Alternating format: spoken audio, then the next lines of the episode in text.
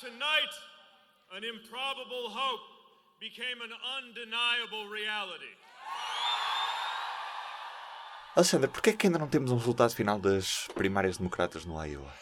Porque aparentemente houve um problema com uma aplicação para smartphones, uma app. Nós, isto dos podcasts é, um, é uma coisa para pessoal jovem, não é? Portanto, podemos é a primeira vez que se usa uma app na contagem de votos? É a primeira vez que se usa uma app no Caucus, em particular, porque é, uma, é um formato de votação diferente das primárias, em que nas primárias as pessoas chegam lá ao, à secção de voto, põem o seu voto e depois vão para casa, não é? Como cá em Portugal, Sim, não, depois normal. os votos e fica Exato. No caucus, que é uma particularidade nos Estados Unidos, em alguns estados, o Iowa é mais conhecido porque é o primeiro, há meio século mais ou menos, a fazer isto, a abrir a, a fase de eleições primárias e, portanto, falamos ma, mais dele. Uh, mas no, num caucus é, é diferente, as pessoas entram numa secção de voto, um ginásio, até casas particulares, por exemplo, Uh, e, e, as pessoas que querem participar nessa escolha, no caucus, vão a, essas eh, secções de voto assim ao fim da tarde, distribuem-se por grupos de apoio aos vários candidatos. Há uma primeira contagem, com o braço no ar, uh, um, dois, três, quatro, cinco, não sei o quê, para ver quantos apoiantes tem cada candidato. Depois há um período de reorganização, porque nessa primeira contagem, quem não chegar aos 15% dos votos é eliminado. Uhum. E, portanto, os, os apoiantes do candidato que que foi eliminado ficam livres para se juntarem aos que permanecem na corrida. Há uma segunda contagem e depois há ainda uma terceira contagem que é, como acontece também numa, na corrida a nível nacional, não vamos agora entrar em pormenores, mas acho que por esta altura toda a gente sabe que nos Estados Unidos o, o, quem ganha a presidência não é necessariamente quem tem mais votos populares. Há uma coisa que é o colégio eleitoral, etc.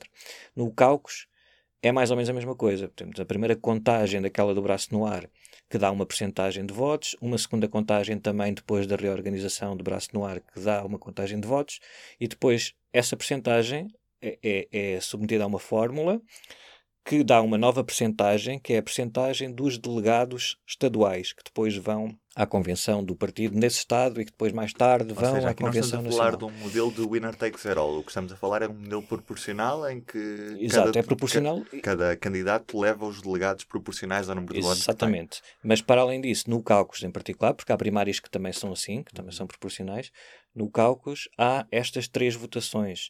Por isso é que, neste momento, com os 71% de votos contados, o Bernie Sanders tem mais votos na votação popular, mas tem os mesmos delegados, a mesma percentagem de delegados que o, que o outro candidato que lidera, o Pete Buttigieg. É assim que se diz, Buttigieg. I'm Pete Buttigieg. Ele é maltês, já agora, para quem tem essa curiosidade, é de origem maltesa e o nome Buttigieg é maltês, quer dizer, estou a dizer com a pronúncia uhum. americana, não é? Dos americanos, Buttigieg. Uh, e, mas pronto, é assim que se diz. Buttigieg, Buttigieg.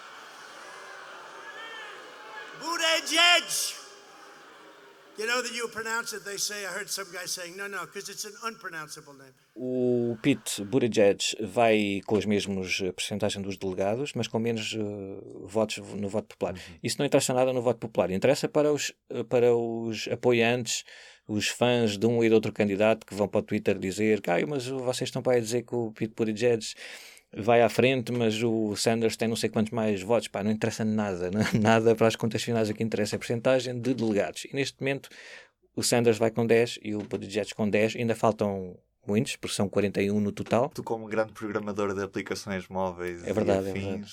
porquê é que a app falhou? Eu, na, na minha qualidade de grande programador, que nunca programei nada na vida, o que se passa é que o cálculo, como nós já estamos a falar há bocado, é um processo muito complicado tornou-se ainda mais complicado em 2016 por culpa do Bernie Sanders. Isso agora é só para provocar os, os, os apoiantes do Bernie Sanders. Obviamente não é culpa dele, mas foi motivado por uma queixa do, do, da campanha do Bernie Sanders em 2016. Até 2016, o caucus do Iowa acontecia muito rapidamente assim. Havia uma primeira votação naquelas tais pessoas que iam lá para, para os ginásios uh, uhum. fazer coisas.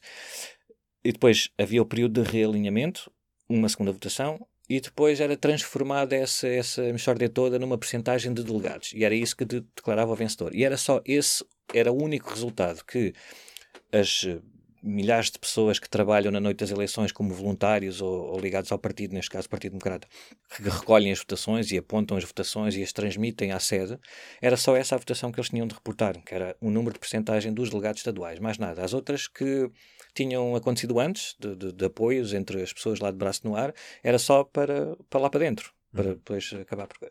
Então, em 2016, o que aconteceu foi que Ber- na, na, na campanha entre o Bernie Sanders e a Hillary Clinton, no Iowa, aquilo acabou muito, muito. O Bernie Sanders teve 21 delegados e a Hillary Clinton 23, e mesmo em relação aos votos populares, o, o Bernie Sanders perdeu por menos de um ponto percentual. E, e surgiu aquela queixa da campanha do Bernie Sanders, porque nós queremos saber se perdemos mesmo, se tivemos mais votos ou não.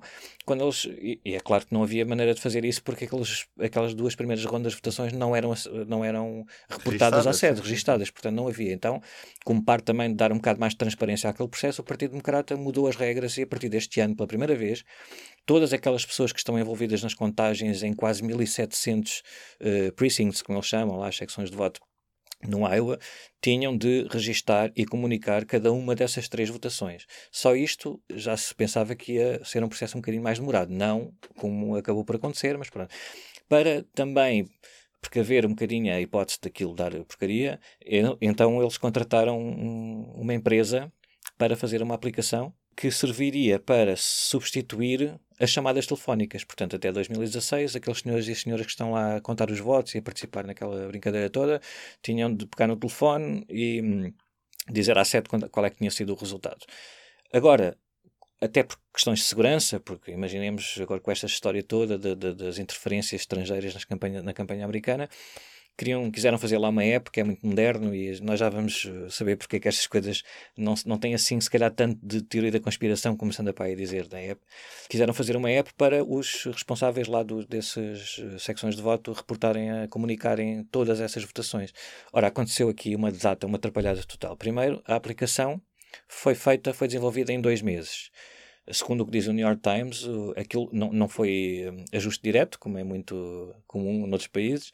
Houve várias empresas, mas optaram por aquela. Mas não- acho que até eh, o pessoal da Google disse que aquilo era assim um bocadinho louco. Não se pode fazer uma coisa em dois meses com aquela, com, num- numa questão tão sensível como aquela das eleições, para se poder desenvolver, testar, eh, corrigir erros e dar formação às pessoas para utilizarem a aplicação. Portanto, eles quiseram dar aquela imagem que são muito modernos, porque o Partido Republicano também apostou muito nisso e eles queriam voltar aos tempos do Obama, quando as redes sociais e a internet e não sei o quê, não sei o quê, não sei o quê.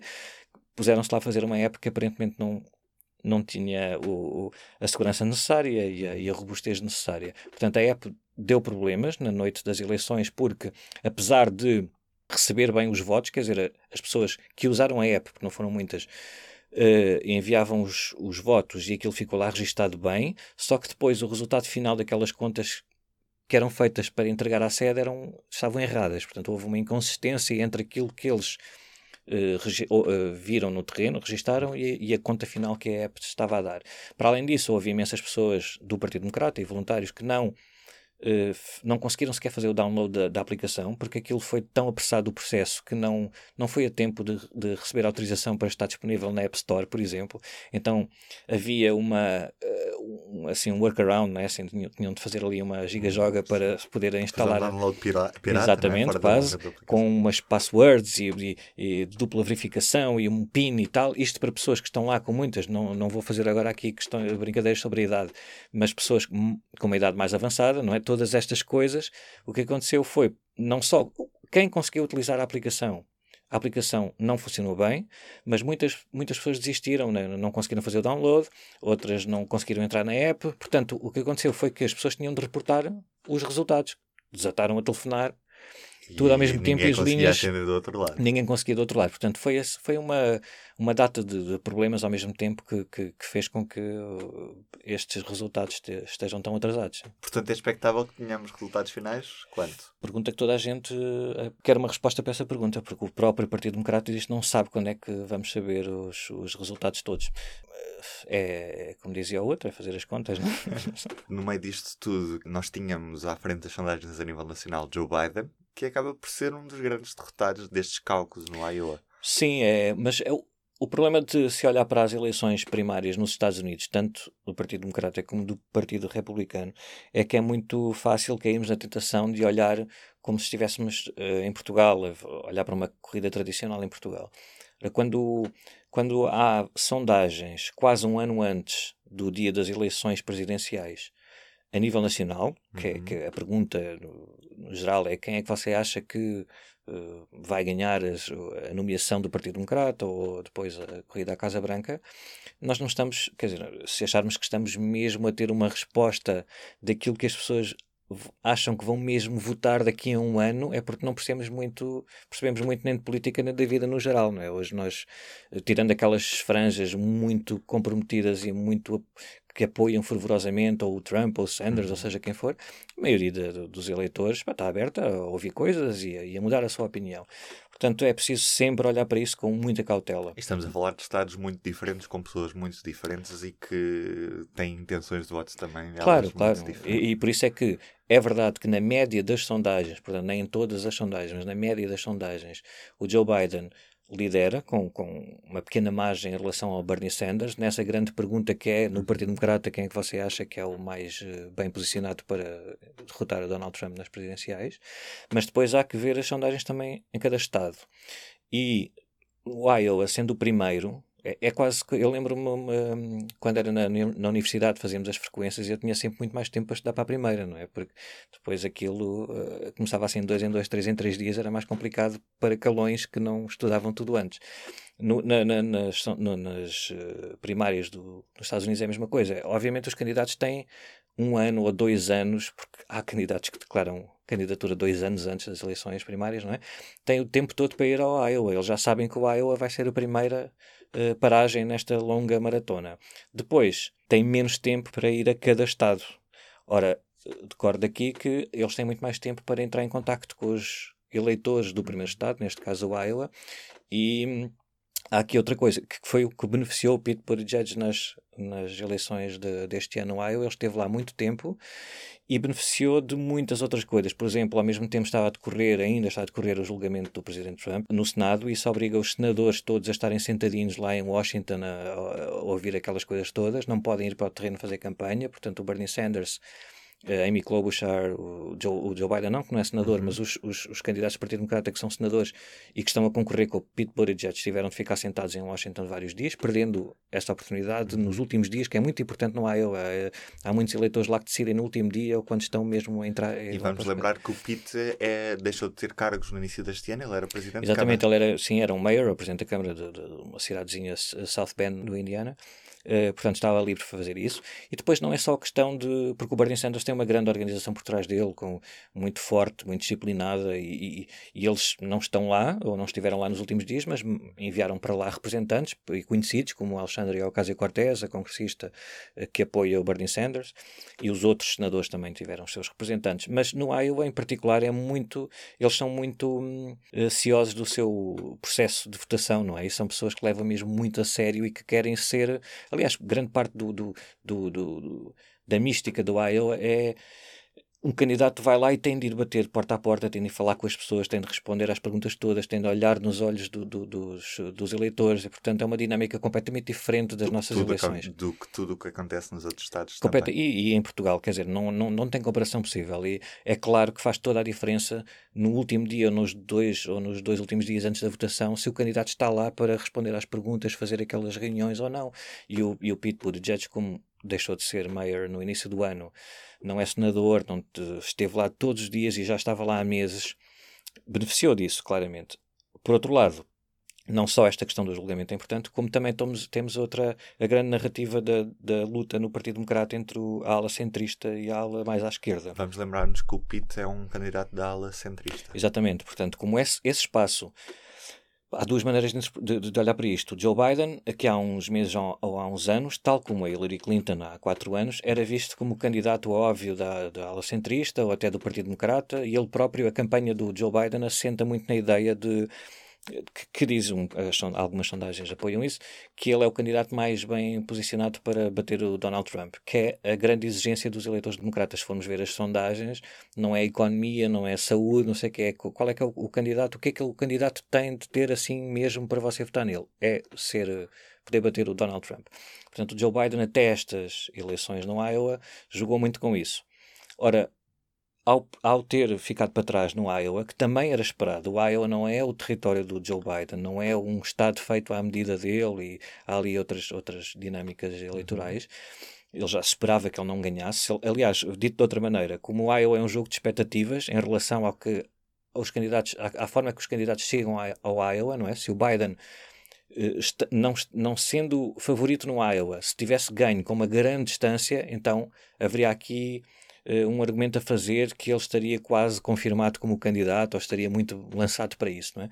Portanto, ao ter perdido, não é uma grande surpresa, mas ter ficado em quarto lugar, atrás do Bernie Sanders, atrás do Pete Buttigieg e atrás da Elizabeth Warren, é complicado para ele fazer o argumento de que só ele é que consegue bater o Donald Trump. Ora, certamente os outros candidatos já estão a dizer se ele não nos consegue uh, vencer a nós, vai vencer o Donald Trump como? Isto não quer dizer que o assunto esteja encerrado, porque, voltando a esta questão do candidato centrista, o Pete Buttigieg tem uma segunda corrida, né? há a grande corrida para ver quem é que é o nomeado, mas lá dentro eles estão neste momento a tentar posicionar-se uh, nas duas alas. Ora, o Bernie Sanders com a Elizabeth Warren, para ver quem é que sai por cima como grande representante desta ala mais à esquerda. Aparentemente o Bernie Sanders lidera.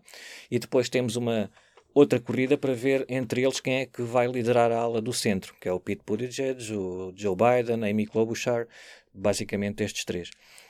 Começa a aparecer, pode sair daqui do Iowa a ideia de que o Pete Buttigieg é o mais bem posicionado para ser o representante desta aula uh, mais centrista. E, portanto, com o passar do tempo, com, com a passagem de, de, dos cargos e das primárias na, no processo do Partido Democrata, em que naturalmente outros candidatos vão desistir porque vão tendo pouco apoio, deixam de receber dinheiro, uh, ninguém, uh, os, os apoios passam para outros candidatos e, portanto, eles anunciam a saída da corrida. E é, as pessoas que ficam e os dadores financeiros que ficam têm, vão para outros candidatos. Nesse caso, é possível que fique o Bernie Sanders e o Pete Buttigieg na grande luta. Agora, aqui só outra coisa, só para terminar esta confusão toda, é que mesmo que o Pete Buttigieg agora nas próximas semanas, nas próximas eleições tenha bons resultados, não vai ganhar, porque, por exemplo, na segunda votação na próxima semana no New Hampshire, o Bernie Sanders é claramente favorito. Se o Bernie Sanders perder aí é que tem um grave problema, mas à partida não perde.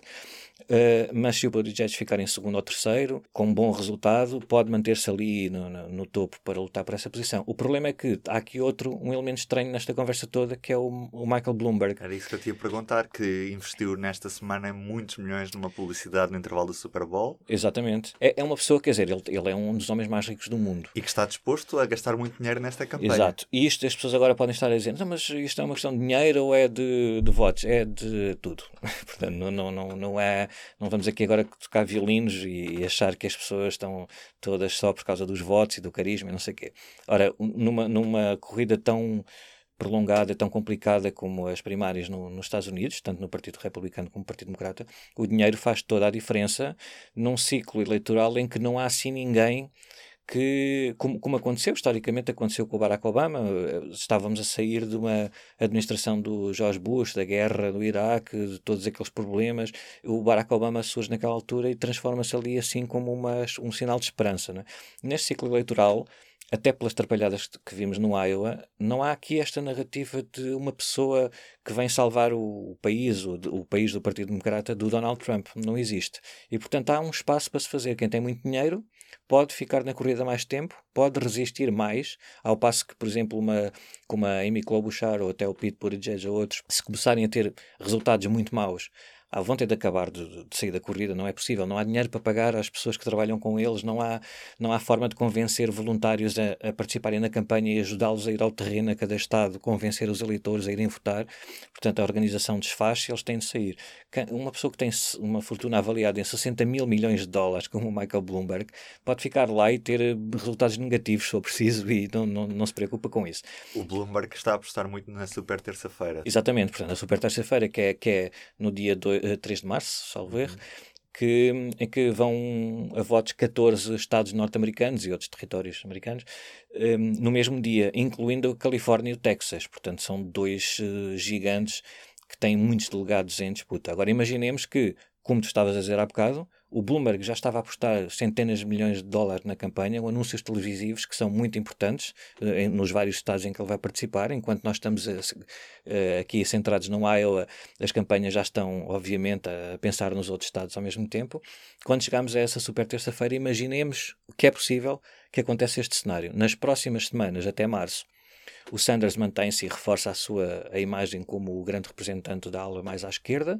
A Warren acaba por ficar um bocadinho para segundo plano E há uma. hum, O Pete Buttigieg não se não se demarca a 100% como o grande representante da ala mais à direita, não, ganha, tem um bom resultado no Iowa, mas depois não consegue repetir nos outros estados a seguir.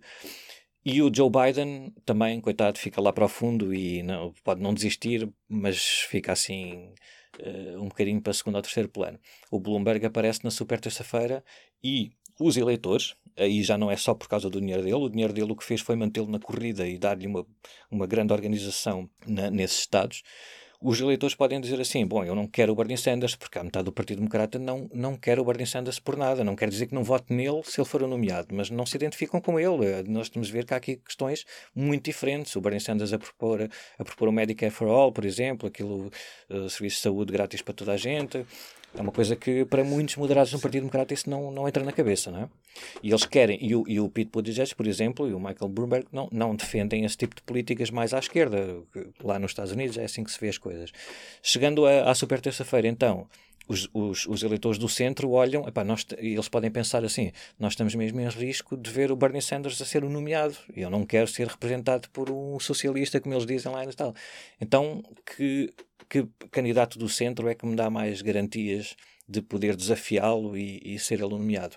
Olham para o Pete Buttigieg, não, não fez uma campanha forte até aí. Olham para o Biden, está na Rua da Amargura. Está lá o Michael Bloomberg, que é uma pessoa com muito dinheiro e com, com muitas possibilidades de dar luta ao Trump e pode capitalizar um bocadinho essa estratégia, que, é, que não é comum e é muito arriscada, mas pode, pode se as coisas correrem desta maneira, pode ser que, que a coisa aconteça. Vamos estar atentos. Para a semana temos primárias, New É, Hampshire. New Hampshire, exato. E depois temos o Nevada, que também são caucos, como no Iowa. Esperemos que não corra assim tão mal, até porque parece que os senhores que fizeram a, a app que, que causou esta confusão toda no Iowa já foram despedidos e, portanto, o Nevada não vai eh, recorrer a esta aplicação. Depois há uma primária importantíssima a fechar o o mês de fevereiro, que é na, na Carolina do Sul, importantíssima para o Joe Biden.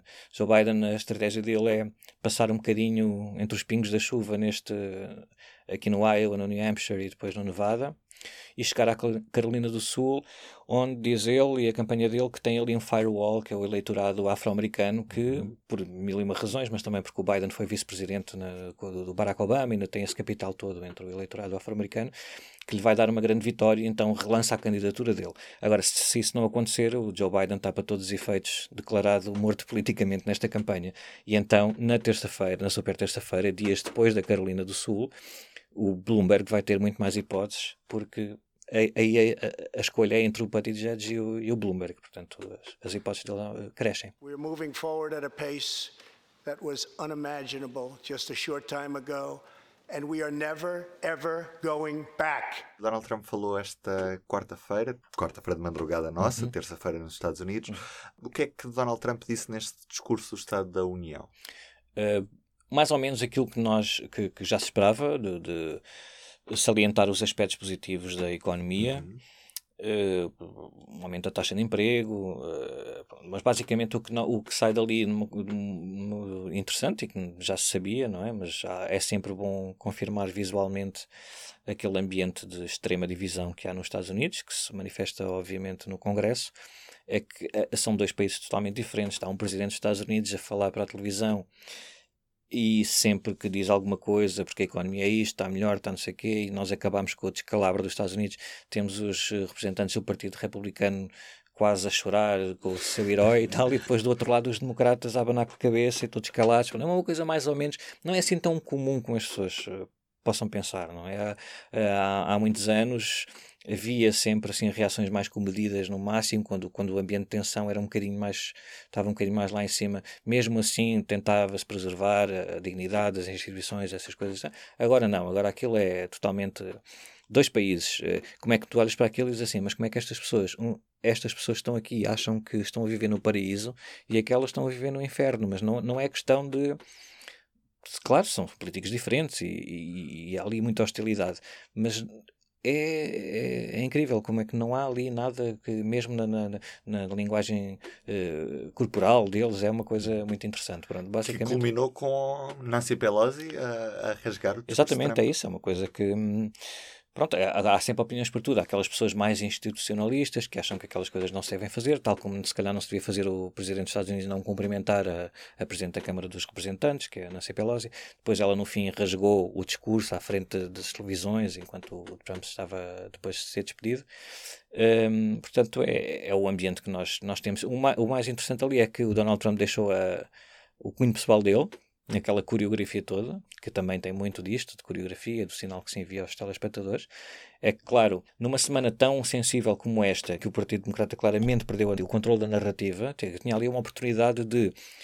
Segunda-feira começam as eleições primárias e nós vamos provar a este país que temos candidatos à altura para derrotar o presidente Trump.